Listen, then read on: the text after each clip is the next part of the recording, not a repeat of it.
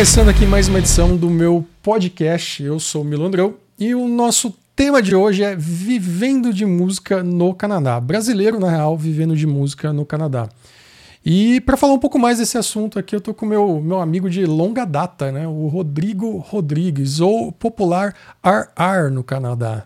É isso mesmo? O Rodrigo ele é, ele é guitarrista, professor, compositor e, por que não, agora cidadão canadense, Rodrigo. Muito bem-vindo, cara. Ainda Obrigado. não. Ainda não? Ainda não sou Então, cidadão. Semi, semi-cidadão cidadão canadense.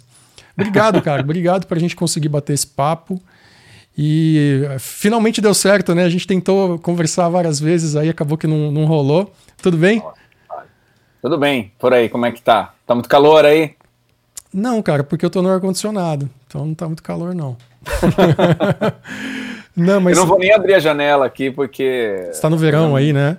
Não, aqui é o contrário, aqui já é outono. Ah, é outono. Mas aí Só tem o, as, outono o outono daqui é um inverno daí, né? então, mas aí tem as estações definidinhas, assim, né? Tudo, tudo bonitinho, né? É, é super, super definido. O que é, o que é frio é frio mesmo, o que é calor é calor mesmo.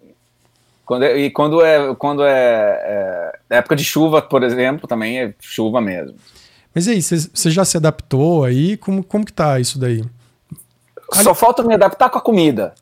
É mesmo? Aliás, conta, vamos aproveitar e conta um pouquinho, conta, explica um pouquinho mais quem, quem é você, de onde você veio, né, pra galera que não, que não sabe. Bom, ah, aí vocês podem até ver o meu, meu Instagram aí, tá, como tá Rod Rodrigues, né? Eu, na verdade, até começar falando sobre isso, que, bom, meu nome é Rodrigo, né? E, mas só que o problema é que quando eu vim pra cá, é, no começo, quando eu já estava começando a tocar por aqui e tal, eu via uma grande dificuldade das pessoas falarem, pronunciarem o meu nome e até lembrar meu nome, né? Porque para eles pronunciarem em inglês é muito difícil. Para línguas em latim, Rodrigo Rodrigues é um nome bacana, assim, né? Que dá para pronunciar Aham. legal e até soa legal. Mas pro inglês não, não rola mesmo, mesmo, né? Eu tive que abreviar e cortei o. Mas virava Oh, o quê? Tipo um. Rodrigo Rodrigues? Um- É, Rodrigo Rodrigues. Eles nunca lembram. E quando lembrava? Nossa, não, assim, todo lugar, assim, imagina assim no Starbucks, né? Você vai pedir um café, né? Qual, qual que é o seu nome, né? Rodrigo. Imagina o que, que vai vir escrito no café, né? E aí, e aí você mesmo acaba se vendo numa situação de tendo que falar com, com sotaque pra galera entender? Foi meio que, é meio que isso, assim? Ou não? É, sim. Se, se eu falar Rodrigo, eles não entendem, porque no, no, no inglês não existe o dradredridrodru, né? Uhum. Só em línguas latinas, né? Então. E até rola uma coisa interessante aqui, que na verdade eles não, eles não, eles não me associam com brasileiro. Eles me associam, na verdade, com francês. Sério? É. E associam com brasileiro. Várias vezes as pessoas perguntam para mim, ah, você é francês? Por causa do meu Sério? sotaque. É. Pô, e, e- mas é, eles, eles têm essa noção assim de língua falada tipo inglês, língua falada, é, aliás, português, inglês ou não? Ou tipo, meu, não é inglês, é barra outros. Ou Não, é por causa do seguinte, porque como o português ele é uma- é, e o francês são de línguas originadas do latim, Uhum. o sotaque é mais ou menos parecido, com, com exceção do, do italiano, né? O italiano ele vai ter, ele já é um pouco mais distante, né? Uhum. porque ele tem as vogais muito fortes. Mas ele, e como aqui é um país bilíngue, que as pessoas falam inglês e francês, então ao invés deles associarem com português ou com, com espanhol ou alguma coisa desse tipo, ele primeiro de tudo eles associam com francês. Ah, entendi. E já aconteceu assim, do tipo, da pessoa ver meu sotaque, eles já. Eles pensam na hora que é francês, eles já vêm falando em francês comigo, Ah, sabe? Então, entendi. eles, eles nem perguntam, eles associam, já vai pá, já entra no francês, sabe? E, Então já aconteceu várias vezes, várias vezes mesmo. Não E- sei, incontáveis vezes. e pela aparência, assim, você acha que também eles julgam que é francês? Ou, ou é tipo assim, é você sem falar nada, meio que, ah, não sei. Não sei de onde aquele cara é. Talvez não seja canadense, ou não. Nada a ver. Não, eles, eles associam com o latino, né? Eles Ah, sabem que, que eu seria latino, ou seria espanhol, ou seria o francês, porque eu sou francês também, né? Moreno e tal. Uhum. E, mas a primeira coisa que eles associam é com francês por causa do, do, do sotaque. né? entendi. Porque não adianta. A gente sempre vai. Eu sempre vou ter sotaque falando inglês, né? Então, Claro. não tem como fugir, né? Não tem. Mas ele não te- mas o problema é quando fala, ah, eu falo português. Ah, sou brasileiro. Daí, daí, sempre tem aquele babaca que vem falando isso pra gente, né? Que é uma coisa que todo, todo brasileiro odeia isso aqui, né? Meu, já aconteceu umas situações muito desconfortáveis, assim, que eu falava, tinha que falar toda hora, eu não falo espanhol, eu falo português. eu entendo um pouco de espanhol, falo umas palavrinhas em espanhol, mas eu não falo, falo português. Daí o cara volta, não, e começa a falar espanhol de novo. Eu falo, meu Deus do céu. Sabe, tipo, enfim. Não. Então, queria que eu me apresentasse. Então, ó, bom, eu sou guitarrista profissional, já não, mais de 20 anos aí, 20 e lá. E em 2017 eu mudei para o Canadá. Tô aqui até hoje, dou aulas de música aqui. E, bom, acho que é isso, né? Você, você é de Bragança Paulista, aqui, né? Uma cidade pertinho de, de São Paulo, né? Sim. Eu sou original, eu sou nascido em Bragança Paulista, mas é. morei em São Paulo também há um tempo, né? Inclusive, eu conheci o, o, Na verdade, é até estranho falar Rodrigo Rod Rodrigues, porque é. eu chamo o, o, Rodrigo de RR. É, você, você, na verdade, é um, um, dos únicos que sempre me chamam de RR. Então, eu chamo ele de RR. Então, até eu tenho que pensar para chamar ele de Rodrigo para não ficar confuso aqui no podcast ou para quem está assistindo. Mas a gente se conheceu, a gente dividiu o apartamento um tempo, né? Aqui em São é. Paulo. A gente, foi o quê? Um, um, ano? Um ano e alguma coisa? Foi um ano. Um ano, né? Foi um ano. Foi lo... Você foi o meu, meu primeiro roommate.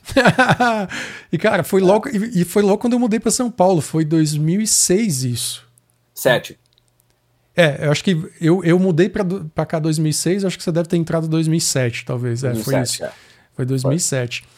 E, e já que esse lance assim, bom, Brasil, Canadá, como que foi o, o processo de, de migração assim para você, cara?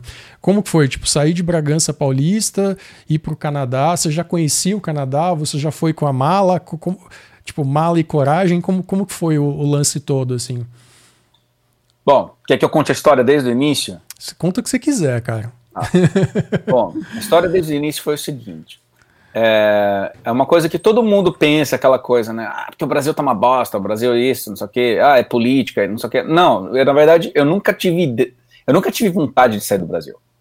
Na verdade, quando quando é, aconteceu de eu ter os planos de sair do Brasil, eu já estava com alguns planos já avançados para poder abrir uma escola na minha cidade e tal.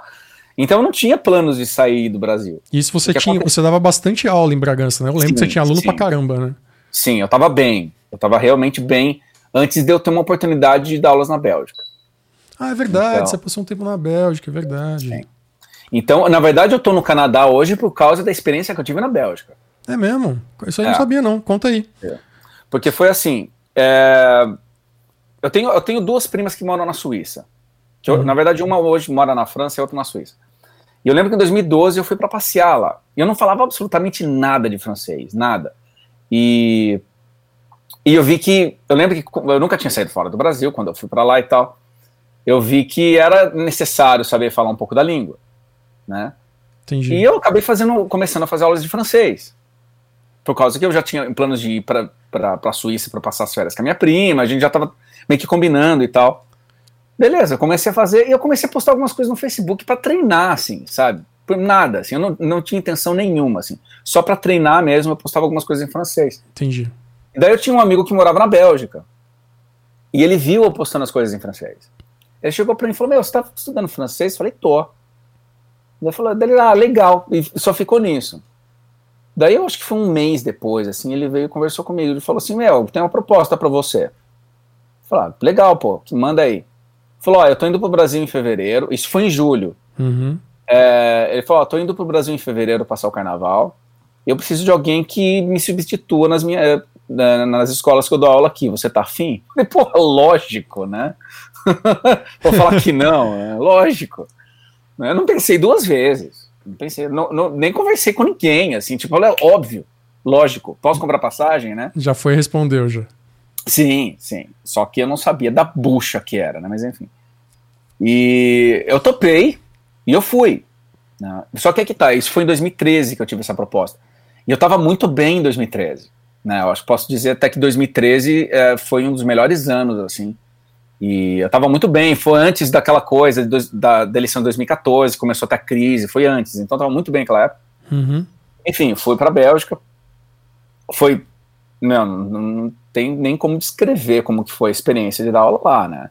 E assim. Mas eu lembro... você descrever, imagino que foi um descrever positivo.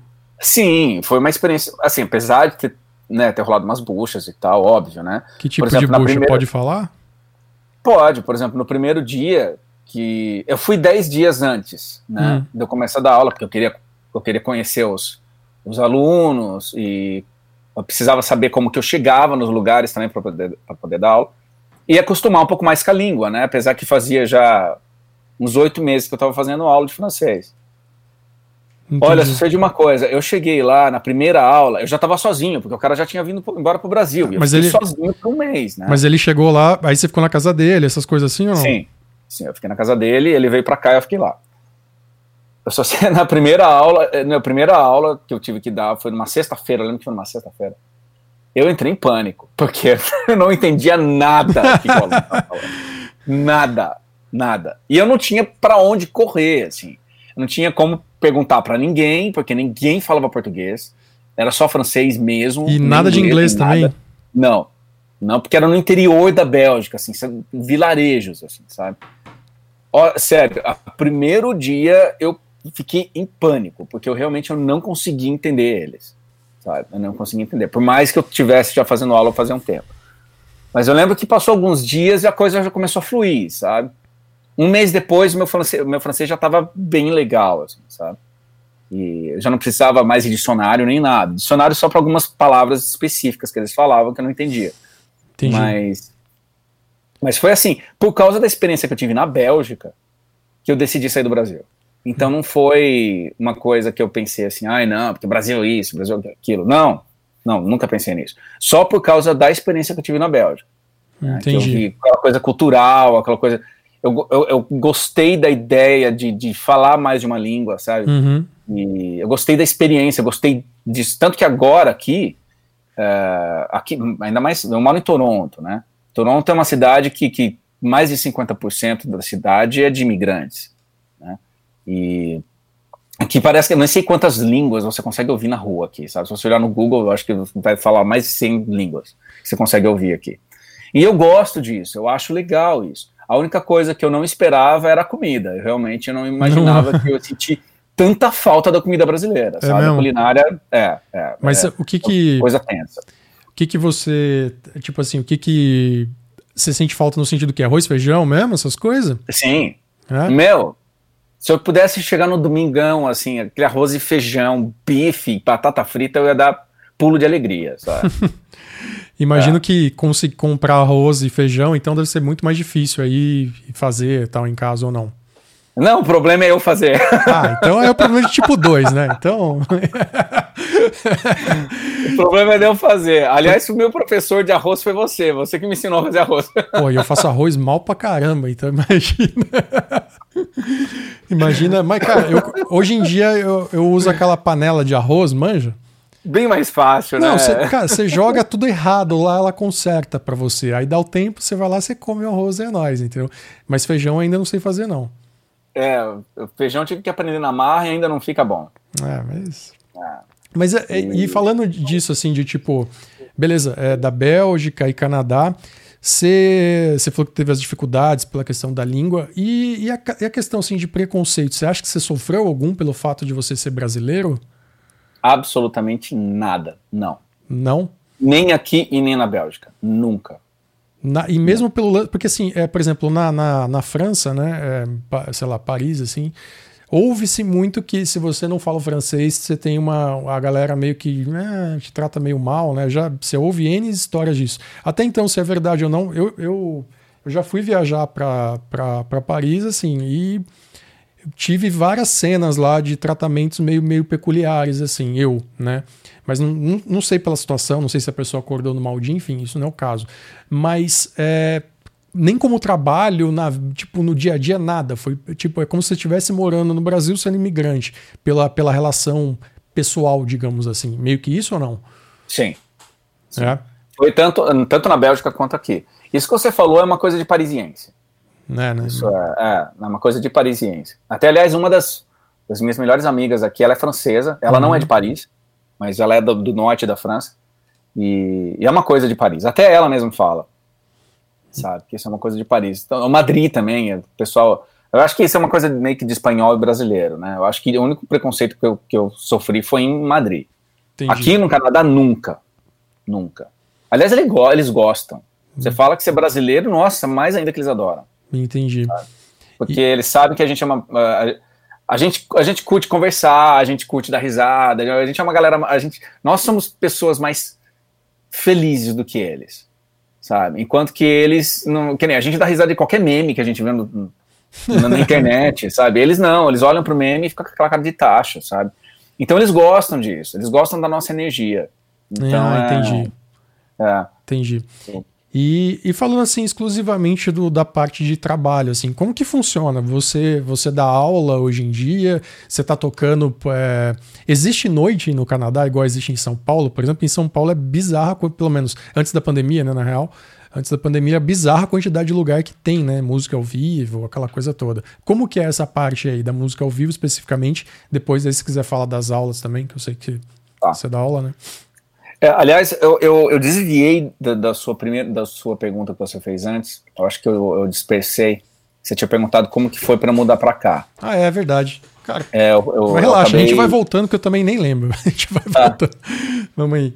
É, tá, então vou, voltando um pouquinho. Beleza. Falei daquela, da Bélgica e tal.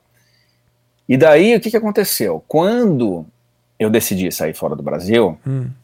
por causa da experiência que eu tive na Bélgica, eu queria ir para a Europa. Lógico. Isso é uma coisa até que eu falo que, meu, qualquer pessoa uhum. que viva com, de qualquer coisa é, relacionada à arte, é impossível não ser fascinada pela Europa. Sabe? Não só música, mas arte em geral sabe? Porque a Europa realmente é um lugar fantástico para isso daí, né? Enfim. Incrível. E daí uh, eu queria porque queria ir para a Europa. Você queria para onde na Europa?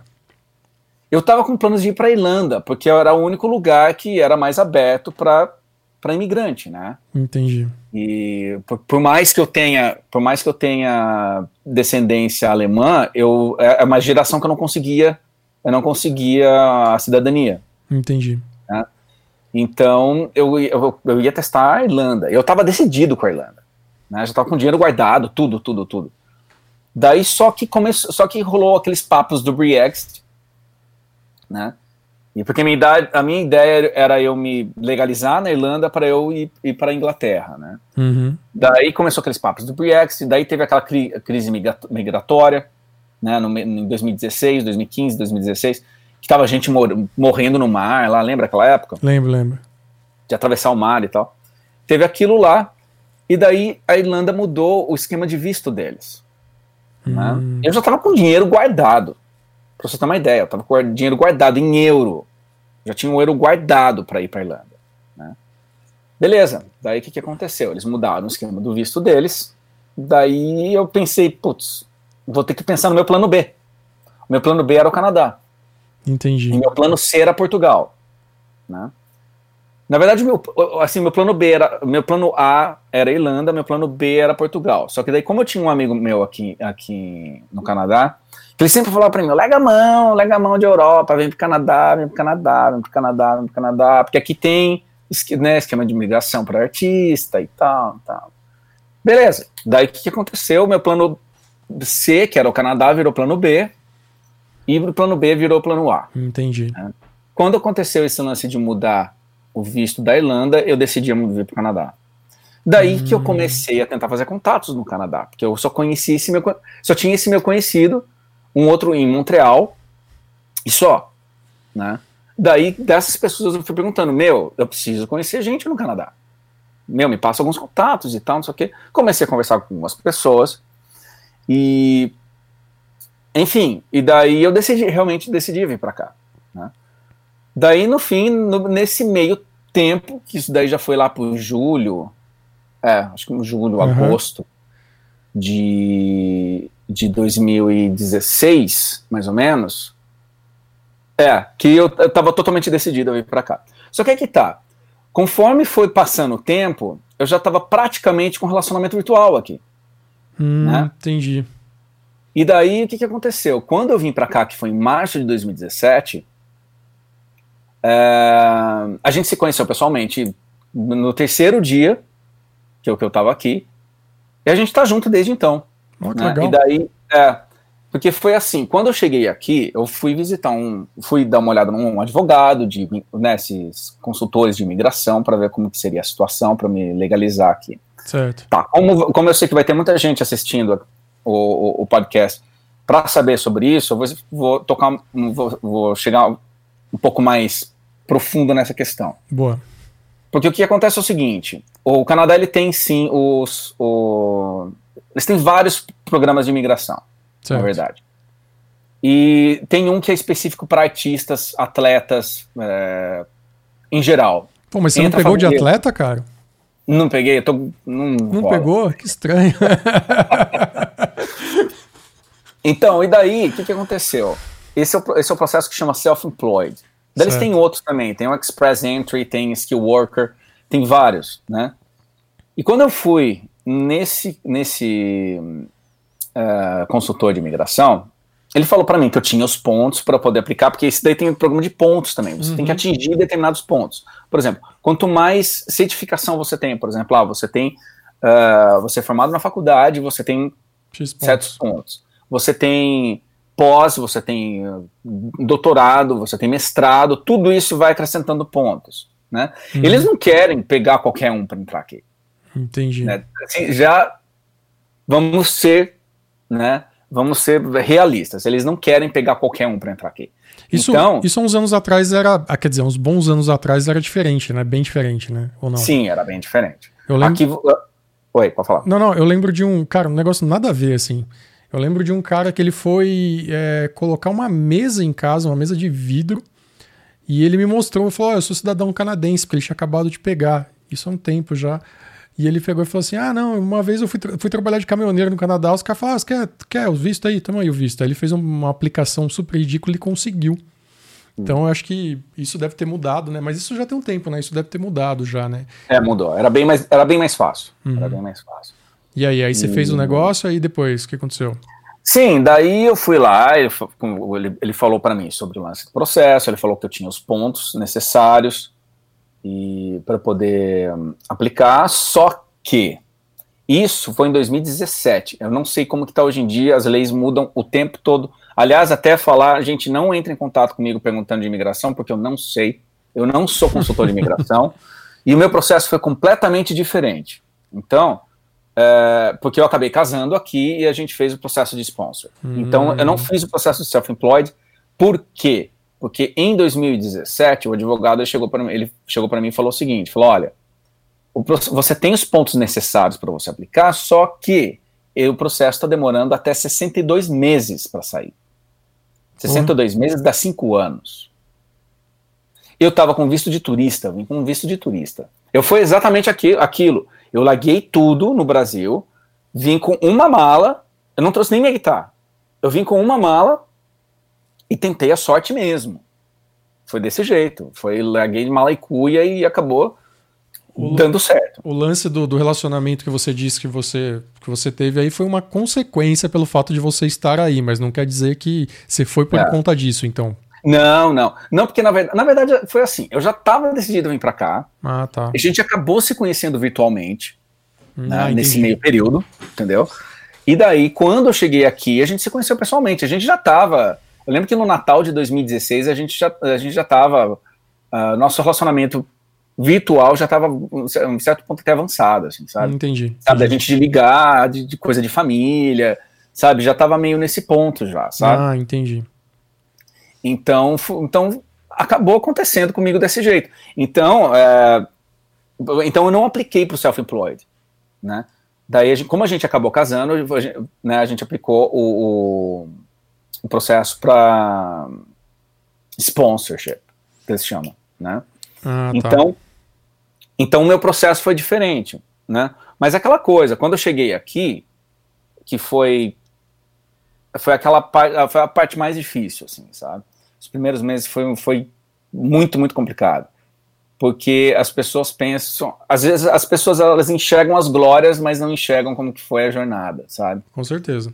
Então, às vezes até muita gente fala, nossa, porque o Rodrigo tá no Canadá, tá fazendo isso, tá, né, essa, pô, tá com puta equipamento, e, pô, e tá gravando lá, vai lançar disco. Mas, gente, ninguém sabe que quando eu cheguei aqui, eu tive que trabalhar na limpeza, sabe? E ninguém, ninguém tem noção o quanto isso destrói a nossa autoestima, destrói o nosso psicológico, sabe? Eu não estou desmerecendo quem faz isso. Eu acho que, na verdade, foi um grande aprendizado para mim. O que, que você sabe? chegou a fazer? Se você puder contar, o que, que você quiser contar também, né? Que que... Sim, claro, não, não tenho problema para dizer, não. Uh, não, foi, era limpeza de prédio. Sabe? O que, que, o que, que acontece? É que eles têm empresas. Isso acontece muito, muita gente faz isso aqui. Uhum. Uh, são empresas que eles são contratadas para poder fazer limpeza de prédios. Não é casa, não é de faxineira, não é isso. É coisa que, assim, por exemplo, você mora num prédio e você tem que ter aquela pessoa que limpa os corredores, limpa claro. o, o hall de entrada, né? E tem que tirar o lixo do prédio, colocar no, o lixo na, na, nas bins, que é aquelas latonas de lixo bem grande que o caminhão passa para pegar, esse tipo de coisa. E eu também fiz bastante um trampo que, chamava, que eles chamam de mover, né? que era assim, eles estavam trocando as janelas do prédio e eu tinha que ir lá para poder tirar a cortina, tirar os móveis e tal, não sei o quê. Hum, Mas, meu, desculpa, parece um trampo fácil, parece, parece. Mas, meu, é, eles, te, eles te tratam como lixo, sabe? Você é tratado, você é tratado muito mal. Eu não vou, eu acho que assim, é, eu não fui se, tem, se rolou alguma coisa de preconceito, eu falei que eu nunca tive é, sofrido. É, no meio da música, não. Nunca sofri nenhum preconceito. Entendi. Mas com aquele tipo de trabalho que eu tive que fazer, que eles chamam de subemprego e tal, é, eles, eles tratam a gente muito mal, sabe? Eles tratam a gente que nem lixo mesmo, sabe? E não é pelo fato de você ser imigrante, é pelo fato não. do trabalho. Pelo fato do trabalho. Eles vão tratar qualquer pessoa que nem lixo, sabe? Entendi. Então, daí você fica pensando, meu, eu entrei, daí eu entrei naquela parte de tipo, o que, que eu tô fazendo aqui? Será que é isso mesmo? Porque você falou que você estava bem no Brasil, né? Então, de repente. Eu tava bem no Brasil, sabe?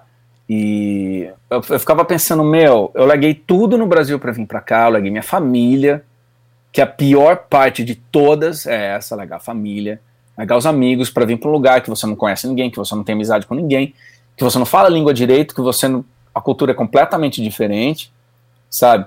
Para ter aqueles, a, a, aquelas experiências que eu tive, sabe? Entendi. Então foi muito, muito barra. Eu lembro, sabe, contar alguma coisa que, que é legal para as pessoas.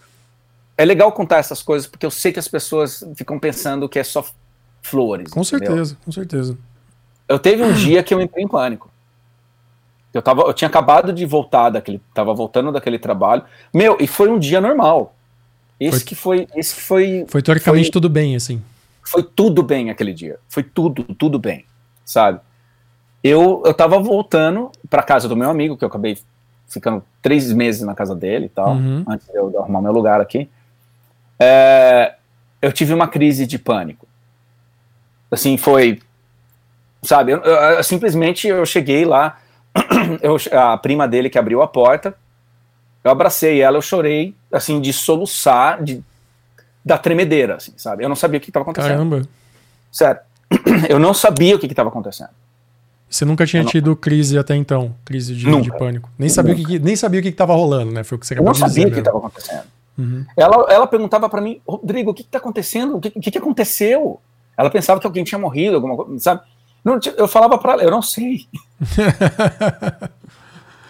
eu não sei o que está acontecendo, sabe? De tremer, eu tremia, assim, sabe? Tipo. Putz. É, é, foi, é, foi, o lance psicológico, sabe? E, e, as pessoas não, as pessoas acham que, que, que não, como eu falei, elas vêm as glórias, mas não sabem como como que a gente passa para chegar lá. Com certeza, certeza. Outro detalhe também, tá? Já que a gente tá tocando, nessa, chegou na parte pesada. Cara, você fala o que você quiser, você conta tá. aí. eu perdi meu pai quando eu tava aqui. E eu não podia, eu não pude ir pro, ir pro Brasil. É, porque eu ainda não estava com a minha documentação. E eu já estava, na verdade, eu já estava levantando, eu estava levantando os, os documentos para poder aplicar para minha imigração. E meu pai morreu. E quando, Daí e quando eu... é assim, você não pode sair, né? Então, porque eu vim com visto de turista. Ah, né? entendi. Então tem esse detalhe. Se eu voltasse, eu teria que entrar como turista. Ou eles poderiam dizer sabe? Você não pode entrar mais. Então, o, o, o advogado ele falou para mim, ele falou, olha, Rodrigo, eu acho que você não deveria de ir. Né? Ele falou porque eles podem simplesmente olhar para sabe, pro seu visto e falar, não, você não vai entrar. Daí ele falou assim, e todo o, no, e todo o, o, o trabalho que a gente está tendo agora aqui, você vai ter que recomeçar no Brasil. Isso se você conseguir voltar, né? É, não, né, assim, que eu teria que voltar para o Brasil e aplicar do Brasil. Entendi. Sabe? E daí eu acabei não indo. É, cara, eu perdi meu pai também o ano passado e sei que isso é um negócio é complicado. Não poder se despedir é um negócio, por mais que você tenha contato, não tenha contato, não é esse o ponto. Não poder, não é né? É, é, é, complicado, é complicado, entendo. Porque eu tava aqui com as pessoas que não faziam parte da minha vida quando meu pai, quando meu pai tava vivo. Então eu não tive. Todas as pessoas que estavam aqui tentavam me, me confortar, mas não era, o meu, não era o conforto que eu queria. Imagino. Entendeu? Não, não era o lance de eu não estar tá com a minha família, de eu confort, é, confortar a minha família, mas não, eu estava precisando daquele conforto, eu não tinha. Uhum. Sabe?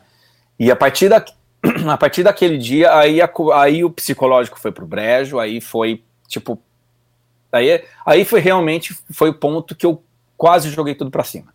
Foi, foi por muito, muito pouco. Aí sabe? você pensou foi, em voltar e é isso. Eu pensei, eu pensei, eu pensei em jogar tudo para cima, porque foi aí que quando, aí sim eu comecei a ter ataques de pânicos frequentes aqui, sabe? Por causa do psicológico que, assim, meu, destruiu. Destruiu, assim, eu fiquei sem chão. Entendi. Né? Bom, mas enfim. Por causa, é... Mas agora as coisas estão melhores. Ah, quem, Bom, tá, quem tá ouvindo esse podcast não é só coisa. Ele tá contando a experiência é. dele, viu, pessoal? Não quer, de, né? não quer dizer que cada, cada caso é um caso, né? Cada caso é um caso. É isso, ó, tem esse detalhe também. Muita gente às vezes pensa, pô, ah, porque fulano de tal mora em Los Angeles e tal. É, ah, pô, é que tá, cada um tem um processo diferente, né? Eu ter vindo para cá foi completamente diferente, por exemplo, do que Cloreiro que mora em Los Angeles, Com ou Matheus Assato que também mora lá. Com certeza. Né? Cada um tem uma história, eles têm a história deles para contar, daí cada um tem que perguntar para eles. A minha foi desse jeito. Né? A minha foi assim mesmo, joguei tudo para cima, pá, vim, deu certo e foi assim. E né? em que momento de que tudo isso aconteceu assim, que você começou de fato a trabalhar com música aí? Que momento que. Eu já estava começando a arrumar uns alunos particulares enquanto eu ainda estava ainda tava trabalhando de limpeza. E esses alunos você arrumou como, assim? Só para a galera entender mesmo, internet. visualizar o processo, internet? Internet. Porque eu já estava, eu sempre fui bem ativo na internet. Coisa que aqui eles não são. É, né? É, eles não são ativos na internet youtuber, eu não conheço nenhum youtuber, músico youtuber canadense. Ah, não tem um. Tem um só, Cole Roland. Ele é daqui. Tem bastante tá filmmaker aí, né? Bastante filmmaker. Tem, os Sim. maiores são todos daí do Canadá, cara. Mas... Sim. Vários filmes são filmados aqui em Toronto. Você anda na rua que você vê gente filmando e tal. Esses Até o. Oi? Não, esses dias eu vi que o, aquele filme do Godzilla, no... acho que é o Godzilla em Nova York, se eu não me engano, foi filmado no, no Canadá. Ah, é? é? Eu não sabia. É, é, um filme que, tipo, a, a, a ideia do filme é a cidade de Nova York. Tipo assim, olha, hum. olha, foi, destruiu Nova York. Eu não lembro se é o Godzilla, posso estar falando bobagem. Mas é um filme tipo isso, assim. Mas foi filmado hum. no Canadá, porque era bem mais barato levar a equipe e tal. É. Enfim, é. X. Por isso, que, por isso, que, eles acabam filmando muito aqui. Porque é, é próximo de Nova York, né? Uhum. Ou é aqui ou, ou, Vancouver, né? Porque quando uhum. eles têm que fazer alguma coisa que é voltada, voltada para Los Angeles, eles fazem em Vancouver se é voltado para Nova York, eles fazem aqui. Que é o que é mais perto, né? Que é mais perto. Né? O dólar é mais baixo, é tudo mais, mais barato para eles. O, aquele o filme Esquadrão Suicida foi gravado aqui. Ah, é? é tanto que eu, quando eu assisto agora, não tem graça nenhuma, porque eu conheço todos os lugares. eu sei que aquilo lá não é daquele jeito. Não sabe? é aquilo, né? Aquele Starbucks não existe mais. Tipo, é. tipo, tipo então, isso. Né? O... Daí foi assim, eu comecei a arrumar uns alunos particulares naquela época ainda. Né? Entendi. Isso Daí você está falando foi... de que ano mesmo? Você falou, já me perdi. 2017. 2017, tá. 2017. E daí depois acabou pintando também uma gig com uma cantora daqui e tal, né? Ah, falando e... nisso, como que é esse processo da, da noite aí? Que eu tinha perguntado isso antes, né? A gente Tinha. voltou, voltou, agora vão voltar. Ah. E aí, existe esse lance igual tem em São Paulo e muitas, né? Muitas cidades do Brasil, na real, são assim. Como que é essa parte aí? Aí a gente já volta para as aulas. O que acontece com gigs aqui é diferente do Brasil. Tá? Tem vários pubs, vários bares aqui. Uhum. E assim, com qualidade de som, assim, é ótima, sabe? Não, não, não, não, vai- não é aquela coisa que você passa apertado com som. Entendi. Sabe? Você chega aqui, é, você sabe que você vai ter um som de qualidade lá esperando por você, sabe? E muitas dessas casas eles têm equipamento. E equipamento bom. certo. Você acaba não precisando levar amplificador, levando bateria. Você leva o básico e tal. Algumas, algumas não têm, algumas têm. Mas enfim, agora com a pandemia, não sei nem te dizer mais, né? Porque os principais bares daqui fecharam. Então, por causa da pandemia. E, mas antes da pandemia era assim, né? O, o, que é diferente aqui é que é o seguinte: no, Brasil tem a cultura do cover. Isso é uma coisa brasileira, né? Sim. Eu acre- não sei, acredito que isso, é- isso é uma teoria minha. Acredito que por causa da dificuldade dos artistas internacionais irem para o Brasil antes dos anos 80, a única forma das pessoas assistirem né, bandas tocando aquelas músicas internacionais que eles gostavam era com bandas de cover, né? Sim. Então eu acabou enraizando isso no Brasil. Aqui não, aqui não tem muito lance de cover. Tem algumas bandas de cover, sim, mas para ser muito sincero, elas não chegam nem aos pés das bandas brasileiras, sabe? Que legal, né? dá Que a pra- galera acha que tudo, tudo lá fora é melhor, então uma, Não. uma perspectiva de, de dentro, né? Não, é, é uma per- perspectiva de dentro. Nossa, aqui não tem bandas. Aqui tem, um- tem, uma, tem um Rush cover que é muito bom. Até porque, né? que, É, os caras são daqui, né? Então os caras Uhum. crescem com isso. Mas eu já vi umas bandas muito ruins aqui. De, eu lembro uma vez eu vi um, um, um Van Halen cover aqui, eu achei um péssimo, assim, sabe? Uhum. Tipo, era muito ruim. E quando você vê Van Halen cover em São Paulo, uma banda de cover de São, né, em São Paulo, os caras detonam, né? Então, não dá pra comparar, sabe? Mas aqui eu, eu acho que é questão, questão cultural, porque aqui eles valorizam mais o som próprio. Entendi. Toda vez que você fala que é o. Que é o você falou, você co- conhece uma pessoa e você fala que você é músico, antes deles te perguntarem se você tem uma banda, eles perguntam se você tem um trabalho próprio, Hum, que legal. sabe? Isso é, é uma questão cultural. Aqui é muito comum você ver. Quando você vê pessoa tocando cover, como eu falei, falei tem covers, tem. Mas não é forte que nem no Brasil. Aqui é mais som próprio mesmo. Né? E o que, que acontece? As bandas elas acabam se juntando. Normalmente, ah, os lugares têm mais de uma banda tocando. Não toca uma banda só, não. Raramente. Tem lugares que tocam uma banda só. Mas normalmente são duas, três bandas Mas que acabam dividindo a noite. Esses lugares que você diz é tipo uma casa de show, igual tem, por exemplo, em São Paulo, ou não? É um lugar X, assim? É um, é evento propriamente, não é uma casa que abre regularmente, é um pub? É isso que você tá falando? Tá falando de um pub? Não, é uma casa que abre regularmente. Tá. Tipo um manifesto, assim. Entendi. É, o Manifesto. manifesto, por exemplo, tem três bandas tocando durante a noite. É, Aqui pra- também, é assim. Pra quem não é de São Paulo, o Manifesto é uma casa de show super tradicional aqui em São Paulo, que, que rola, é, rola, rola banda, né? Banda propriamente dita de rock, né? De vários segmentos dentro do rock, mas bandas de rock. É isso aí. Sim.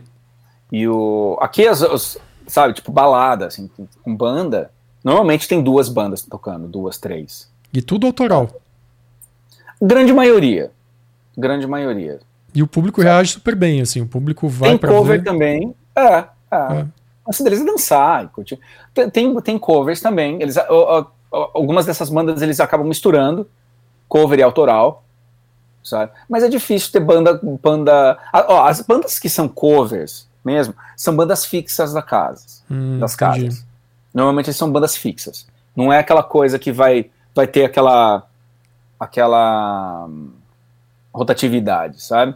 Ou tem banda de casamento também, né? Ah, tá. Que daí é um outro, Outro segmento, né? um outro segmento. Entendi. É. E aí você disse que você acompanhou uma cantora e essa cantora, ah, então acredito que era uma era música autoral. Sim. E, e como que foi isso? Quanto tempo foi? Que, como que. Você ainda tá com essa cantora? Não tá? Como que é? Não. É, foi, foi, foi pouco tempo, na verdade. Ela tava. Foi no começo dela, dela produzir o disco dela. Que ela ainda tá produzindo, na verdade. Já faz o quê? Dois anos que ela tá fazendo o disco dela. Entendi. Que na verdade o cara que tá produzindo ela é aquele. É um guitarrista, é o Brent Woods. Ele, já- ele, era, ele é guitarrista do Sebastian Bach. Certo. né? Estamos falando do Randy Rhodes, é um cara, ele é um cara de estúdio lá de Los Angeles, né? E ela tá produzindo o disco dela com ele. E... Essa cantora é canadense. Canadense. Uhum. Ela é canadense. O nome dela é Suzy Corey. Suzy Corey. Isso. E daí ela. Mas eu fiz pouco tempo com ela, na verdade, porque eu mudei o meu foco. Eu vi que não era mais o meu lance, sabe? Tipo, tocar na noite e tal. Eu falei, não. Chega. Já deu. e, e financeiramente, como que é a parte aí de. de é, a grana mesmo, né? Tipo, de tocar na noite. Independente se seja cover, que você falou que não tem muito, mas se for uma banda autoral, como que funciona isso? Como que é? Você conhece alguém? Como, como, aliás, como que você chegou nessa gig aí? Como que você pegou esse trabalho? Acho que muita gente pergunta esse tipo de coisa, né? Foi internet também. Tudo internet. Ah, é? Porque ela me viu tocando. Porque foi assim, eu vi ela tocando é, num bar aqui, que chama Rock Pile. É, eu fui, fui assistir o show do Greg Howe. Ah, legal. Que é um guitarrista, é, é um, um dos meus guitarristas preferidos. E ela, tá, ela foi uma das bandas que fez a abertura do show. Daí eu vi, ela, ela, ela tava falando que ela tinha acabado de voltar do Brasil, e falou, ah, tem uma baterista brasileira e tal. Eu falei assim, nossa, né? Ou seja, tinha brasileiro na banda dela e tal. Legal. E eu lembro que acabei, acabei se, eh, adicionando ela no Face, no Facebook depois e, e tal. E, e ela me viu tocando no Facebook. Daí quando o, quando o guitarrista dela saiu, ela entrou em contato comigo. Oh, que legal, ela lembrou de você. Lembrou. Lembrou. Porque, é, porque é exatamente por causa daquilo, porque eu estava sempre muito ativo na internet. Né? Sempre estava postando eu tocando e tal, não sei o que, e ela viu. Né? E a gente tem contato até hoje e tal. E ela mudou um pouco o segmento dela, tá, ela caiu mais pro country, assim. Entendi. E country mais tradicional, aquele country pop, aquela coisa meio Shania Twain, assim, sabe? Uhum. Ela caiu um pouco mais para essa onda. E então, sobre o lance de viver, a grande maioria dos músicos dão aula. A grande maioria. É meio que Brasil também, assim, mesmo. É. Meio que esquema do Brasil. Só que aí no Brasil tem muita gente que vive de banda, tocando na noite, assim, pô, aquelas bandas daí de São Paulo mesmo, por exemplo.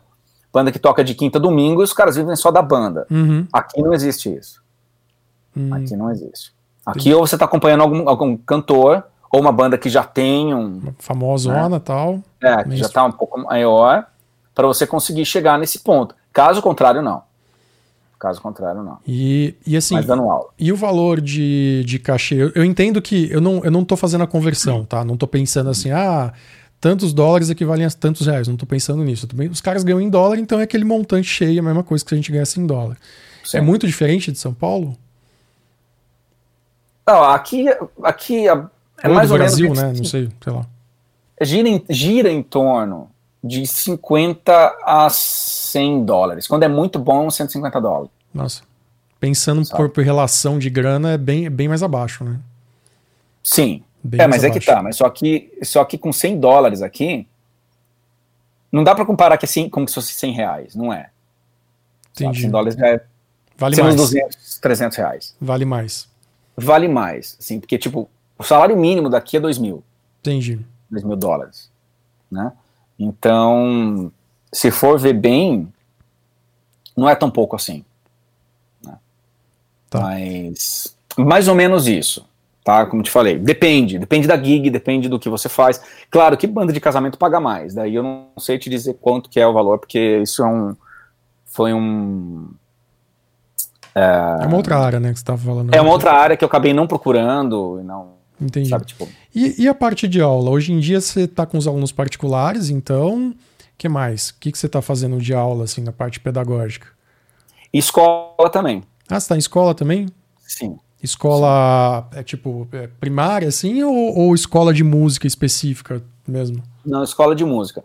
Eu poderia dar aula, sabe, em em escolas normais, assim, porque, mas eu teria que fazer uma certificação aqui primeiro. Ah, tá. Teria que tirar a certificação do Estado. Porque aqui, na verdade, é estadual. Entendi. Eu teria que fazer uma certificação do Estado para poder dar aula na- nas escolas. Mas eu não é, não é bem o que eu quero, sabe? Então, Mas o, eu dou aula em escola e particular. É mais particular, né? Mais particular do que em escola. Mas já dei aula em bastante escola, da- em várias escolas daqui.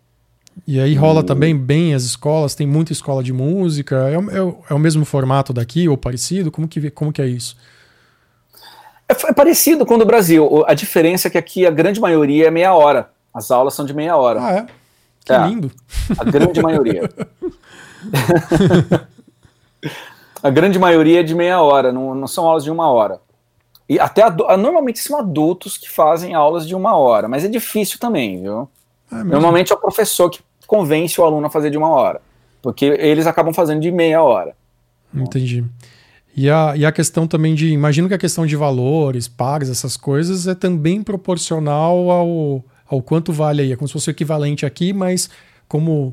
Não pensando na conversão, né? Pensando que o dólar canadense é uma moeda mais valorizada, então com uma grana você faz mais coisas. É meio que isso também? Sim, sim, você faz mais coisas. Né? As escolas de música aqui, elas pagam entre 20 e 40 dólares. Eu nunca vi nenhuma escola. Normalmente as que pagam 40 dólares por hora são as que você tem que ir na, na, na tá. casa do aluno. Cara, deixa eu só fazer um negócio aqui. Você pode ficar entretendo o pessoal, aí você pode contar uma piada, fazer o que você quer aí, rapidinho, tá. já volto. Vai, vai, conta, vai, contando essa parte, parte do... aí. É. Eu vou contar dessa parte do. Bom, agora eu tô sozinho aqui, eu que comando a, a parada. Seguinte, então, as escolas, elas funcionam da seguinte forma. Uh, quanto mais certificação você tem, quanto melhor o seu currículo for, melhor eles pagam. Eles perguntam isso, eles, eles analisam o seu currículo primeiro, para depois é, eles falarem quanto você vai, quanto eles vão te pagar. Isso é, já começa por aí. Então é aquela coisa. Já teve muita gente que pergunta para mim, ah, Rodrigo, como que eu faço para ir pro Canadá e tal, não sei o que, meu, eu sou um cara ah, eu, eu, eu, toco na noite e tal, não sei o quê, e eu dou umas aulas aqui. Na primeira coisa que eu já pergunto pro cara, mas você tem faculdade? Não, não tenho. Sempre dei aula e tal. Hum, já, meu, isso para eles aqui não, não interessa. Não interessa. E tem outra, se você quer aplicar o seu processo né, do self-employed, por exemplo, que é o processo de artistas, você já precisa ter, além, além de tudo isso, você tem que ter uma carreira que você tem que provar para o governo que você tem uma carreira relevante o suficiente para poder entrar no Brasil, no país, sabe? Como eu falei, né, o, o, meu caso foi diferente, porque no meu caso eu, né, eu como eu casei aqui foi completamente diferente, né? Mas uma pessoa que quer vir com a família, por exemplo, né? Porque tem muita gente que, que vem com família para cá e precisa passar por esses processos, né? Bom, mas enfim, como eu já tinha falado um pouco do processo, eu vou falar um pouco das aulas. Então, o lance das aulas é assim, né? Você precisa uh, ter uma certificação. Né? Quanto mais certificados você tem, se você tem faculdade, se você tem pós, se você tem doutorado, mestrado, quanto mais você tiver, mais bem pago você vai ser. Né? Então aqui não tem essa tipo, eu sei que no Brasil a gente não tem muito essa, né? De não tem muito esse lance de tipo, você, ah, o Murilo voltou. É, Tava Murilo, todo mundo perguntando Murilo sou eu, viu? É, é o Milo. É, então, porque assim como ele é o RR para mim, eu sou Murilo para ele. É, ele é o Murilo para mim. O... Tava todo mundo perguntando aqui onde que ele tá, onde que ele tá. Ah, o pessoal me ama, né? Ou me odeia, tanto faz. Tipo, ou não volta, né? Enfim, é, você tava falando, é. eu tava ouvindo, mas eu tava ouvindo você falar. Ah, você tava falando que quanto melhor seu currículo, mais grana você ganha, melhor mais, você é. Mais, é, mais, mais, você, mais bem pago você é bem pago. nas escolas. É. As escolas eles têm mais ou menos uma tabela assim de preço, sabe? Aquele professor que só tem aquela, só tem aquele bacharel ali, mas acabou de se formar, ou o cara está na faculdade ainda, ele vai ganhar tanto. Aquele cara que tem, já tem, já é, sabe, tem bacharel no instrumento e já tem, sei lá, 10 anos de, de experiência, o cara ganha tanto. Entendi. Por aí vai. E eles levaram em conta a sua experiência, as suas formações do Brasil ou não? Sim. Levaram? Sim, levado. Ah, que legal, porque tem lugar que não meio que não liga para isso, né? Dá um grande um grande não ligo.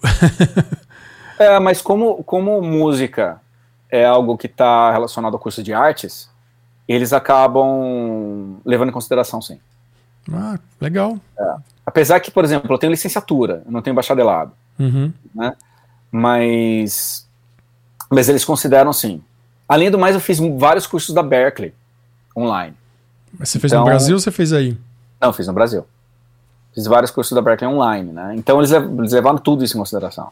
Que legal. Então, é, e isso é uma coisa que eu até tava falando pra galera aí, meu, se não tiver faculdade, querer dar aula aqui vai ganhar uma reca.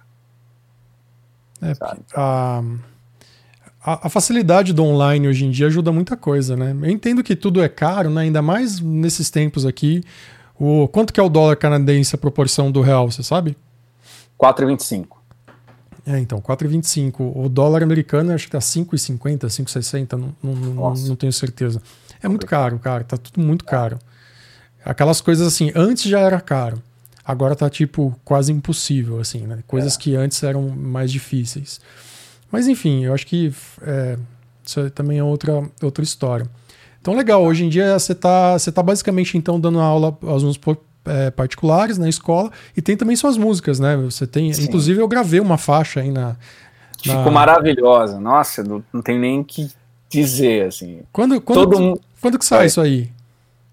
Olha, eu gravei, eu gravei o clipe dela nesse, nesse último final de semana. Pô, você nem me chamou pra eu aparecer no clipe, velho. Ainda dá tempo. Não, não, mas aí tá.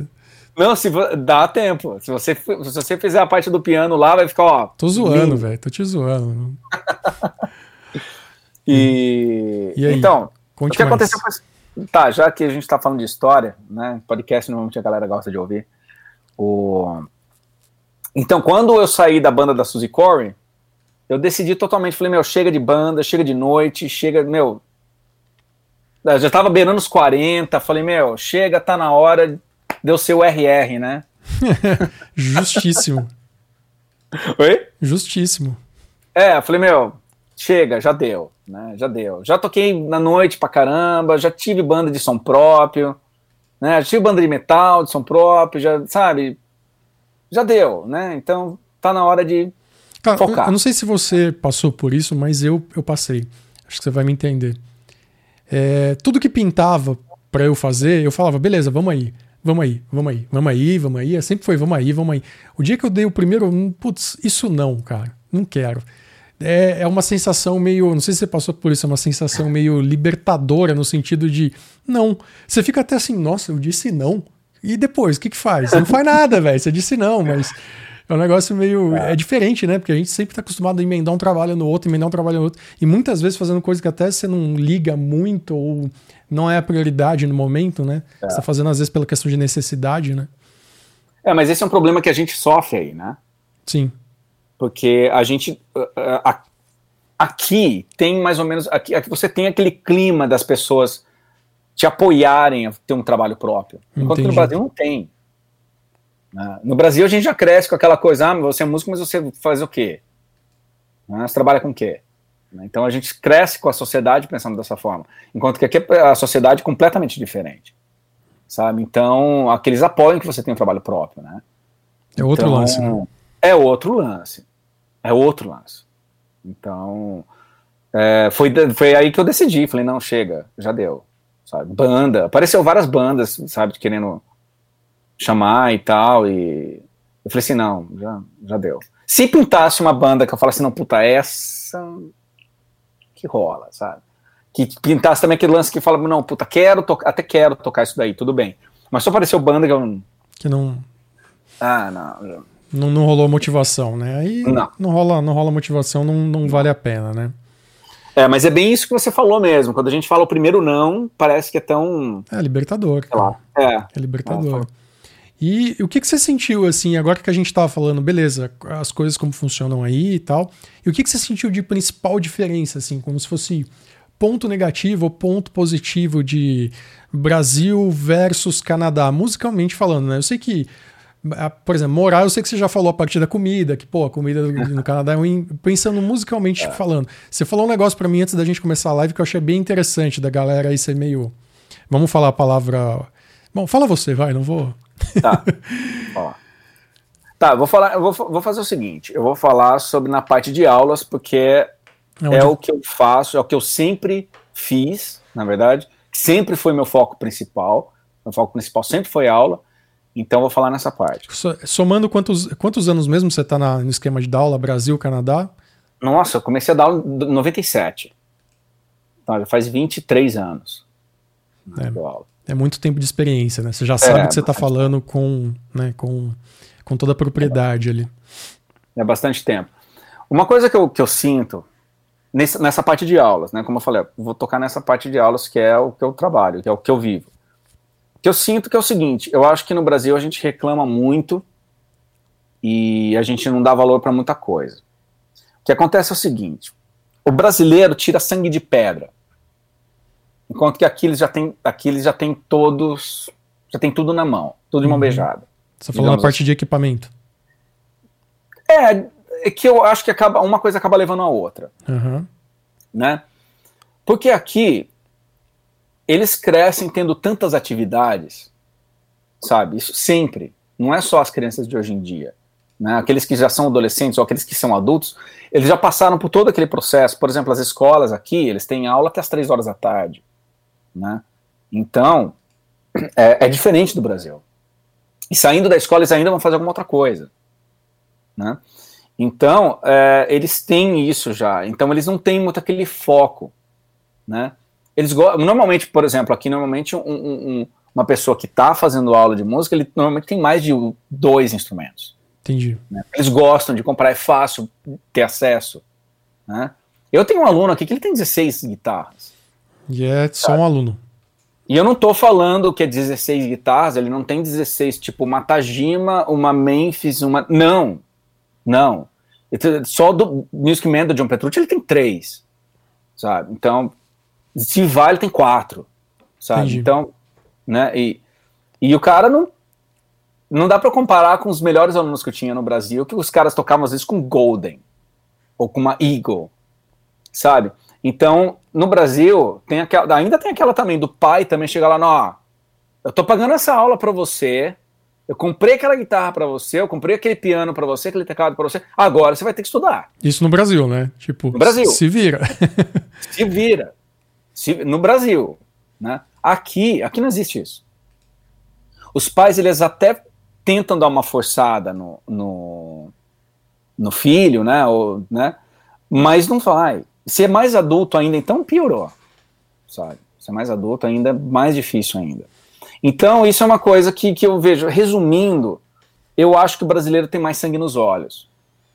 Legal. Sabe? Tanto que, tanto que a gente reclama muito da cena musical brasileira. Mas, ó, vou falar até. Do, vou falar da parte da guitarra, tá? Porque como eu não acabo não acompanhando tanto a parte de piano, teclado e tal, uhum. tem, muitos, tem muitos concursos internacionais de guitarristas, né? E vocês podem ver que sempre, sempre, nos cinco primeiros tem um brasileiro. Sempre tem um brasileiro que tá nos top five. Sim. Né? Sempre tem. Seja o Guitar Idol, seja o Kiesel, ou seja sempre tem um brasileiro sempre tem alguém. nos top 5. Sempre tem. Isso quando não é brasileiro que ganha. Né? Então, o brasileiro tem esse lance de sangue nos olhos, que o canadense aqui não tem. Cara, é muito louco você falar isso, porque eu, eu esqueci o nome. Tem um canal, um dos maiores canais de baixo do mundo. É. Puta, cara, esqueci o nome, não vou lembrar, né? Scott. Scott. Ah, eu acho que eu já vi.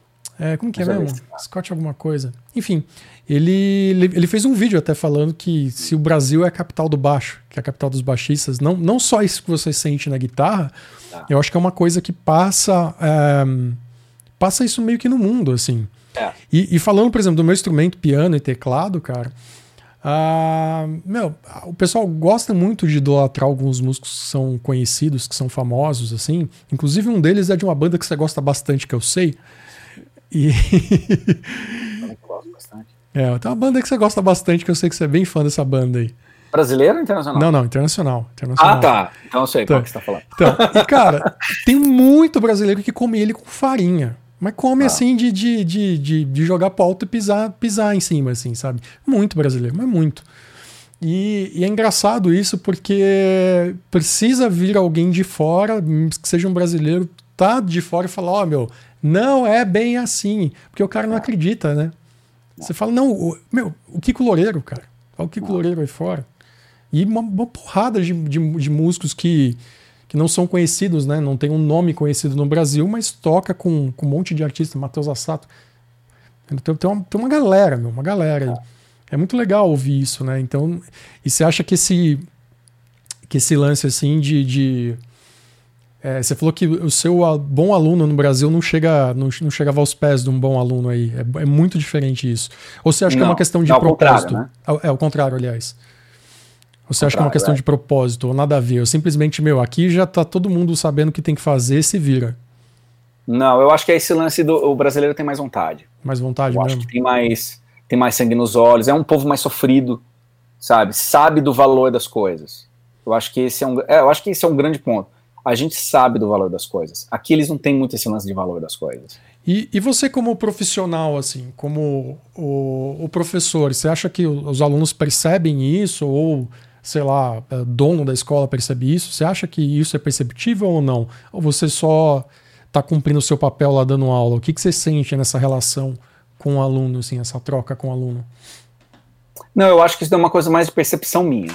Ah, tá. Acho que não é de, de do, do, do, dono da escola, ou, sabe, eu acho que é uma questão de percepção minha, porque eu tenho outro parâmetro para poder comparar. É justo. Se o cara nunca comparou com isso, ele nem vai saber o que, que é diferente, né? Justo, não vai saber. faz sentido. Não vai saber. Tanto que quando eu falo isso para as pessoas daqui, né, músicos daqui e tal, eu falo, eu falo para eles, gente, se vocês olharem os alunos que eu tinha no Brasil, e vocês veem os alunos que eu tenho aqui, tipo, meu, não dá para comparar. Tipo, não dá, sabe? Então, quando eu mostro para eles, os caras falam, esse cara foi seu aluno? Eu falei, foi. Foi. legal. Quatro, cinco anos. Foi. Sabe? Tipo, os caras não se conformam aqui. Sabe? E, então, eu, eu, falo o seguinte, meu, o grande problema, até estava conversando isso com, com o Matheus Canteri, que a gente fez um podcast juntos também, uhum. e ele, ele, ele falou uma coisa que eu achei bem interessante, que, que eu concordo plenamente. O grande problema da cena musical brasileira é muito desorganizada. Mas ela é uma das maiores do mundo. Sabe? Justo. É uma das, é uma das maiores ela só é desorganizada. Olha, eu fico imaginando, eu fico imaginando se aí no Brasil a gente tivesse a mesma valorização do músico em si, tivesse a mesma valorização que a gente tem aqui na gringa. E também a facilidade de ter bons equipamentos e etc. Sabe? Ou ainda ter as pessoas que que absorvem aquele tipo de música que a gente faz. Mano, a gente se, olha, o Brasil seria o melhor lugar do mundo em questão musical. Sabe? Se pudesse unir o que tem de bom uhum. aqui com o que tem de bom aí. Entendi. Sabe? Porque eu, eu, eu acredito eu acredito nisso. Eu, eu passei a perceber que a cena brasileira, musical brasileira, ela é fortíssima depois que eu saí daí. Que, olha que legal, você teve uma outra. Porque todo mundo tem a visão, né? Porque lá fora é melhor, lá fora é melhor. Talvez que lá fora é melhor para viver como um todo, mas não quer dizer que a sua Sim, profissão melhor seja melhor, né? É, é melhor para viver como um todo. Isso eu tenho que dizer que é. É, isso é. Mas em questão, sabe, nesse questão de se a cena fosse mais organizada, a gente tivesse mais mais um, valor, né? Se a gente soubesse, se, se, a gente soubesse se valorizar mais no Brasil e também não fosse aquela coisa que ele um puxar o tapete do outro, com certeza. Eu tenho certeza que meu, o Brasil ia dominar o mundo em questão de música. Com certeza. Mas eu não sei em questão dos Estados Unidos, tá? Toda na perspectiva de Canadá. Uhum. Estados Unidos é outra história. Outra história. É, mas é, é muito louco isso que você falou, porque a, a galera tem muita. Não todo mundo, né? Eu acho que isso está melhorando, na real, com o passar dos anos. Mas a galera tem muito síndrome de vira-lata, né? De tipo, ah, mano, puta, não faço isso bem, não faço isso bem. E, meu, e não é bem assim, cara. Como eu disse, na minha área, no piano, no teclado e tal, os, os, pra mim, os melhores músicos são brasileiros. Se não for brasileiro, é latino, entendeu? Não é, não vem dos Estados Unidos. Óbvio que nos Estados Unidos tem músicos excelentes, óbvio que em outros, na Europa tem músicos excelentes, óbvio. Eu não tô falando mal disso e jamais vou falar.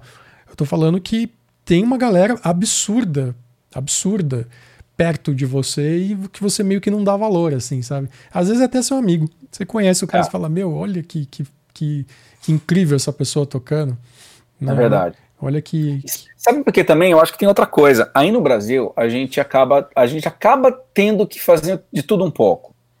Justo. Sabe? Né, quantas. Até, até você foi para parar para pensar, né, ó, que nem você dá aula, você, quantas bandas você já passou? quantas bandas diferentes você já passou, né? Estilos diferentes. Sim. Que você acabou tendo que fazer aquilo porque tinha que pagar conta, ou era, sabe? Porque Com certeza. a gente tem que fazer isso no Brasil. Né? Que nem, eu já toquei em banda de baile, já toquei em banda de metal também, já toquei em banda de pop, já toquei em banda de classic rock, sabe? Já, já toquei até eletrônico, música eletrônica com guitarra. E, e, mas é que tá, enquanto que no o, o, os músicos fora, eles acabam tendo a oportunidade deles se especializarem. Sim. Então acredito que essa é uma grande diferença. Por exemplo, aqui, se o cara é guitarrista de jazz, se o cara é músico de jazz, ele toca jazz. Né? Se ele é músico de blues, ele toca blues. E não tem nada de errado com isso. Sabe? Cada um na isso sua área e foi. É, aqui, isso é uma coisa que eu sinto muito aqui. Enquanto que no Brasil, não, você tem que tocar isso. Pô, mas você só toca rock? Pô, mas você toca blues? Enquanto aqui não. Aqui dá para perceber que tem uma, sabe, a, eu acho que é cultural isso, sabe? Ah, o cara de rock, porra, o cara de rock. Beleza. Ah, o cara de blues. Beleza, de blues. O cara é jazz, jazzista. Beleza, jazzista. Pelo que, pelo que você comentou, então, de uma maneira geral, meio que viver de músicas, meio que sintetizando tudo que a gente conversou, viver de música no Canadá é meio que parecido com aqui. Só que a questão é que você tem os, os, o lado positivo de, de incentivo, né? E o lado negativo que pelo fato que é tão fácil, parece que a galera não é tão tão é, não é disciplinada a palavra, mas é, parece que a galera não dá tanto valor ou talvez não se preocupa, não seja objetivo, é meio que isso. Em questão dos alunos, sim. Em questão dos alunos, sim. Eu acho que é, eles não têm tanto objetivo quanto os brasileiros têm. Entendi. É ou, melhor palavra, melhor definição, sangue nos olhos. Sangue nos olhos. Ah, sangue no zóio. Sangue no zóio. Ou se for um negócio mais profissional, talvez. O objetivo do cara é ser um músico profissional, então ele vai levar aquilo com uma, com uma, uma diferença maior, é isso? Podemos, podemos Sim, falar assim? É, mas aí que tá. Até um momento eu não tive nenhum que, que eu pudesse falar, ah, esse aqui eu acho que, que vai. vai seguir carreira. Sabe? Enquanto que no Brasil era mais fácil, assim, tipo, é até difícil até de contar quantos, quantos alunos eu tive que realmente se tornaram músicos profissionais. Entendi. Aqui já não, aqui eu acho que eles não têm muito esse lance de.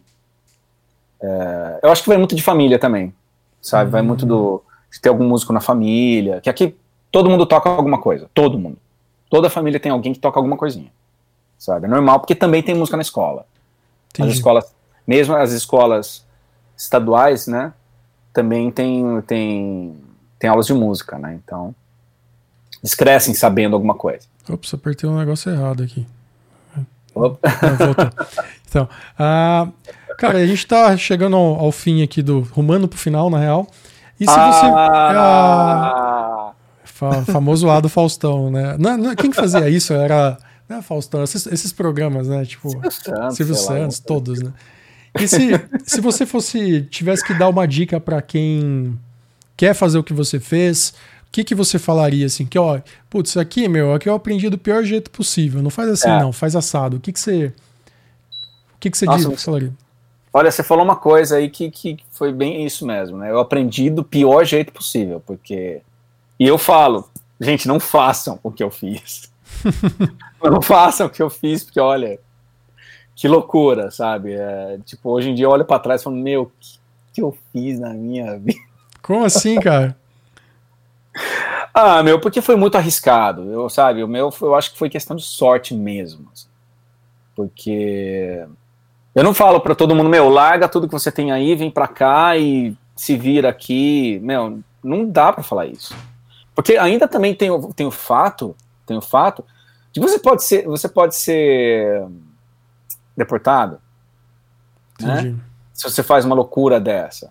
Então, meu, não, é que, como eu falei, eu já tinha uma certa segurança, sabe? Porque, como eu falei, eu já tinha um relacionamento que já estava encaminhado, né?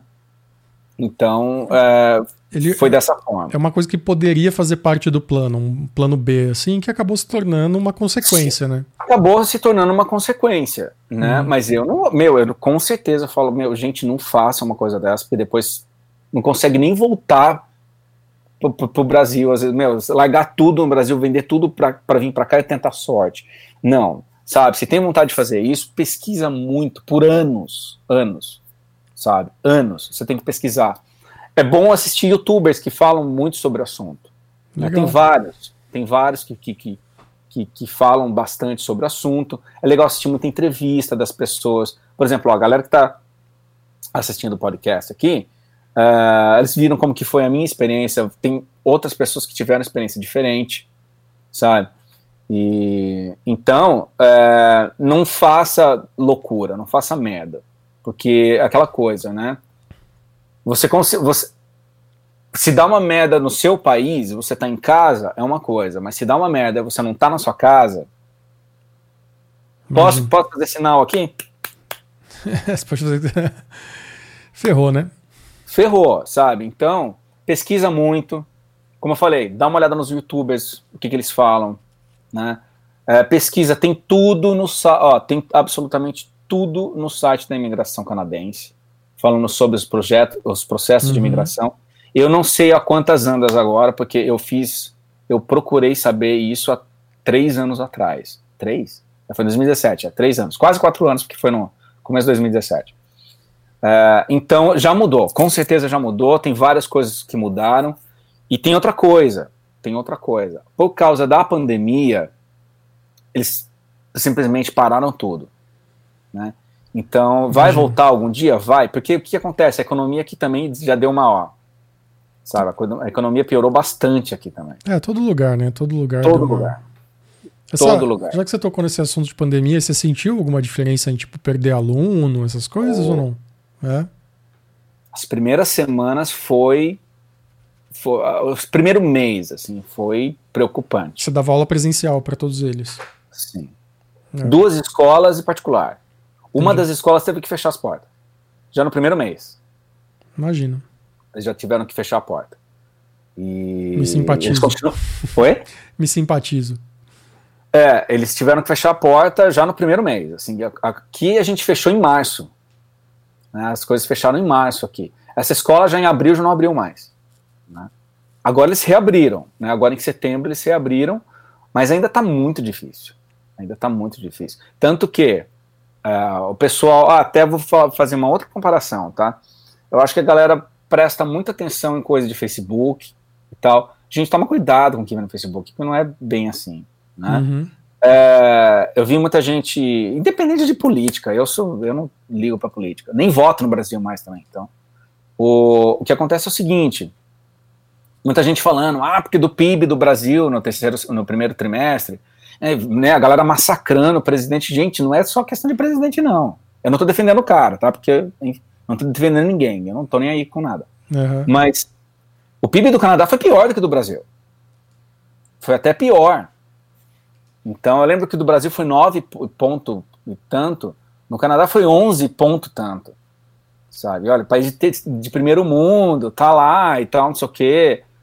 É, então, não, também não acreditem muito quando vocês veem essas histórias. Ah, o Canadá está procurando profissionais para isso, isso, isso, aquilo. Gente, não é bem assim, tá? isso aí é o que mais não é. rola é... no, no, Facebook, né? Nossa, mano. O Canadá é está semana. pagando 10 mil dólares por mês para você ficar em casa assistindo Netflix. Nossa, meu, não é bem assim. Não, e não é assim, porque tem mesmo, realmente. O que, que acontece? Uh, o que acontece é que o, eles realmente procuram profissionais de outros países. Se o cara for capacitado o suficiente. Justo. Não importa, não importa do que for, se é músico, se é engenheiro, se é médico, não importa, não importa. Eles vão estar tá procurando se o cara ele é capacitado o suficiente. Se ele não for capacitado o suficiente, você vai aplicar para sua imigração, você vai perder o dinheiro. É isso que vai acontecer, porque quando você aplica para sua imigração, eles vão analisar se você entra ou não. É como se é um processo seletivo. Normal. É um processo seletivo. Então as pessoas têm que pensar nisso, sabe? Tipo, não acredite em tudo que vocês veem na internet, sabe? Acredite no site da imigração canadense. Entra lá. Tá no site. É isso que eles estão querendo, é isso que eles estão precisando, é isso que você precisa fazer. Ponto. Né? Essas matérias que você vê, coisa paga da internet, ah, o Canadá precisa de tantos profissionais brasileiros. Eles não estão procurando brasileiros, estão procurando profissionais do mundo todo, que sejam, que sejam capacitados. Não importa do, de onde que o cara for. Pode ser do Brasil, pode ser da Argentina, pode ser do Japão, pode ser da, da Rússia. Não importa que o cara seja capacitado o suficiente. Boa. Então você acha que como, como processo assim, meu, se programe, faça o que tem que fazer, E, e, se, e se você é, pudesse é, pudesse voltar no tempo é um negócio complicado de dizer, mas hum. um, em algum momento, tirando essa. Eu sei que você teve os momentos de, de baixas que você acabou de contar pra gente e tudo, né? Momentos difíceis. Mas todo eu acredito que né? todo mundo vai ter, né? Isso é uma coisa difícil não passar por isso, né? Não. Difícil não passar por isso. Uh, você se arrepende em algum momento de ter ido para o Canadá? Tirando assim, tirando o fato, eu sei que você construiu uma vida e uma relação pessoal aí, eu não estou levando em consideração isso, estou levando em consideração viver no Brasil, viver no Canadá, independente com o que está em volta. Você se arrependeu em algum momento? Pensa em voltar para o Brasil? Não. Não? Não. Não penso em voltar para o Brasil. O, claro que tem algum, a gente tem momentos. Uhum né, que a gente fala, puta, o que, que eu fiz na minha vida? Né, mas isso é normal. Em qualquer eu poderia coisa. estar pensando dessa forma no Brasil. Com certeza. Ou em qualquer lugar. Né? Mas o que acontece é o seguinte: aqui eu sinto que eu tenho mais perspectiva de crescimento profissional do que eu tinha no Brasil. Entendi. Então eu ainda tenho essa perspectiva. Pode ser que daqui a alguns anos eu não tenho mais. Porque talvez eu não me dediquei o suficiente para os meus objetivos. Justo. Né? Então, é... não, eu não me arrependo de nada. Nada, eu não, não me arrependo. O... Como eu falei, eu não esperava. Eu não sabia, não sabia do, como que era as coisas aqui. Né? Eu não sabia como. Eu não estou falando que é ruim. Não, não é, não é ruim, não. É ótimo. Pô, como eu falei, né, a, as escolas, por exemplo, eles pagam de, de 30 a 40 dólares por hora. Aqui o salário mínimo, mínimo, aqui é 15 dólares por hora, ou seja, eles já pagam o dobro, sabe? Então, quando, onde você vê isso numa escola de música no Brasil? É difícil, né? Então, tem uma vida melhor mesmo, a gente acaba tendo uma vida melhor. Mas não só em questão desse lance de vida melhor, né? É, mas eu acho que é esse o lance. Eu acho que eu tenho mais perspectiva de crescimento aqui do que eu teria no Brasil. Em todos os aspectos. Não só não só como músico profissional, mas como ser humano. Viver é, é mais fácil aí, basicamente. Em termos, sim. Você tem uma melhor qualidade de vida. Né? Tem uma melhor qualidade de vida, mas, claro, que tudo tem seus prós e contras tudo. Certeza. Obviamente que hoje, claro, meus primeiros meses aqui eu falava, ah, foda-se o Brasil, não tava nem aí. Hoje em dia não, hoje em dia eu sinto falta de várias coisas do Brasil. Tipo? Que sem, sem falar comida, hein? Você já falou comida. não, claro, é assim, é aquela coisa. É, é difícil você fazer amizades aqui. Sabe? Eu acredito que as pessoas são muito sozinhas. E a gente aprende a dar, a dar esse valor quando a gente pensa, puta, meu, quando eu tava lá no Brasil, chegava final de semana, ligava pra fulana, puta, vamos tomar uma, vamos dar uma volta ali, vamos. E aqui não é bem assim. Você acha que você não tem essa conexão pelo fato de você não ter crescido aí, já construído as suas conexões, ou porque as pessoas são assim de uma maneira mais, mais, mais ampla, assim, na maneira geral? Eu acho que por isso, porque eu não cresci aqui e não fiz conexões desde o começo. Entendi. Acredito eu. Porque é porque é difícil, né? Imagine só, né? Você já tá lá, né? Bebendo nos 40 ou quarentão e tal, você fazer amizades que você pode chegar ao ponto de fazer isso, né? Então é, é complicado. Né? Quando você vem criança, você acaba fazendo amizades já na escola. Uhum. Né? Ou você acaba fazendo amizades no, no, trabalho e tal, né? Depois. Mas é, é mais complicado, sabe? É diferente sabe? O nível de amizade deles é diferente do nível de amizade que a gente tem com os nossos amigos no Brasil. Entendi, mas por exemplo, você falou que aquele seu amigo que te deu uma força aí no começo, ele já tem uma conexão muito maior do que você, porque é daí, é canadense e tudo. Não, ele é brasileiro. Ah, ele é brasileiro? Ele é brasileiro. Ah, tá. Ele é brasileiro. E então, eu acho que é mais, eu acho que é mais isso, sabe? Claro que a comida, eu sinto, não, ó, família e amigos não tem nem que citar, né? Uhum. Não tem nem que citar. E claro, com certeza, como eu te falei, é o lance da comida. Comida é. É uma coisa que eu não imaginava. É mesmo? eu não imaginava que eu senti tanta falta da comida brasileira assim. da culinária brasileira em geral, sabe? Mas eu acho que é isso, sabe? É uma coisa que, até se você até, até falando sobre isso, é, antes de eu vir para cá, eu assistia muito aquele programa Brasileiros pelo Mundo, não, o Mundo sobre, pelos Brasileiros, sobre os brasileiros, alguma coisa assim. No programa que tinha na Band, tem tudo na internet ah, agora. Tá é, tudo... é, o, o, mundo visto pelos brasileiros, a visão dos brasileiros, uma coisa assim, né? Eu lembro, isso. Eu lembro desse programa. E no final, sempre eles perguntavam isso, né?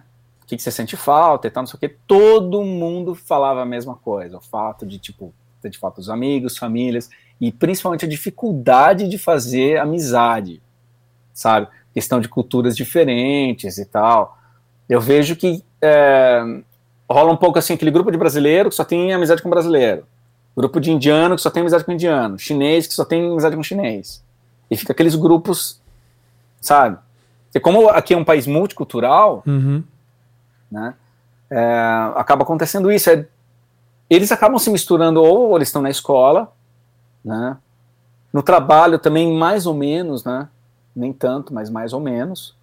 Mas eu acho que isso também rola um pouco pelo fato de ser uma cidade grande, né? Que a cidade grande, como eu falei, mais de 50% da, da população é de imigrante. Se você vai para cidades menores, é, ou até a costa leste, que eu conheço a costa leste, e as pessoas são bem diferentes. Eu imagino. São diferentes. É são mesmo... canadenses, canadenses mesmo, puros, assim, sabe? É mesmo igual, é mesmo igual, no Brasil até rola isso, né? São Paulo, ah. é, cidade do interior. Claro que brasileiro, né, é, é diferente nesse ponto, mas é muito mais difícil você fazer amizade em São Paulo que você fazer na cidade do interior, por exemplo, né? Ah, sim, fato. Então eu acho que isso é meio que. Tal, é óbvio que aí tal, é, é, maior isso, mas acredito que também é. deve ter um reflexo. Pô, mas legal, é. cara. Então, recado final pra gente encerrar, o que, que você deixaria aí de mensagem para as pessoas que estão ouvindo esse podcast ou assistindo aqui a live? O que, que você. Aquele famoso recado final do Faustão. Bom, Uh, bom, primeiro de tudo, né? Saúde mental para todo mundo com esse lance de pandemia, né? Porra, nem fala. Para todo mundo, fiquem sãos, porque é complicado, né? E não tá fácil, vai demorar um pouco ainda para melhorar a situação, sabe sei lá quando, né? Vai, Mas enfim. Recado final que eu dou pra galera, seguinte, se vocês pensam em fazer isso, como eu falei, assistam muito youtubers, assistam, ouçam muito podcasts, procurem o site das, das imigrações do país que você quer imigrar, seja aqui, seja Austrália, seja Nova Zelândia, enfim, que são países que têm processo, têm programa de imigração. É, não fiquem acreditando em tudo que vocês veem na internet, principalmente em rede social, sobre esse nesse ponto. É, é, que mais? Sobre música? Acho que é isso, né? Acho que é isso, cara. Bom, Visite é, meu site, aquela coisa. É, então, ó, ó esse, é, esse, esse é, o, é o próximo ponto. Onde as pessoas te acham? Como que as pessoas te acham? O que, que você quiser divulgar Bom, aí? Vocês podem me achar em qualquer lugar. Podem me achar no meu site, que é o www.rodrodrigues.net. No meu YouTube, meu canal do YouTube também, que na verdade lá vocês vão me achar como Rodrigo Rodrigues, tá? Porque eu não consegui mudar ainda para Rod Rodrigues lá, não sei porquê. Mas enfim, vocês encontram como Rodrigo Rodrigues. Uh, qualquer coisa que vocês encontrar, coloca Rodrigo Rodrigues, guitarrista, Rod Rodrigues, guitarrista, tô eu lá, tá? O, daí, tá aqui, né, já o, Isso, opa, do lado. o Instagram. Esse é meu Instagram, arroba Rod Rodrigues Oficial, e também o meu grupo no Facebook, grupo não, a página do Facebook também é a mesma, Rod Rodrigues Oficial, tá? Que vocês acharem de Rod Rodrigues, sou eu. Né? Boa. Logo mais sai o meu, meu single aí, que o que nosso amigo Milo Andreu gravou, fez um exímio trabalho no piano, ficou maravilhoso. Aliás, todo mundo que escuta, quer dizer, algumas pessoas já ouviram, né, claro. E a galera, assim, foi de cair o queixo mesmo. A galera realmente, todo mundo fala, quem que é esse pianista? Todo mundo perguntou. É mesmo? Você tá, você tá puxando meu todo, saco, hein, cara? Só porque a gente tá não gravando. Tô, não tô. Tô falando aqui ao vivo, todo mundo que ouviu a música aqui, né? Não só o cara que fez o vídeo, o cara que eu gravei guitarra, os outros músicos, todo mundo perguntou quem que é esse pianista, porque ficou, meu, trampo assim, ó. Pô, que legal, cara, legal. Maravilhoso. Tô ansioso Você pra ouvir, porque eu nem lembro, eu tô, eu tô de verdade, eu tô bem ansioso pra ouvir.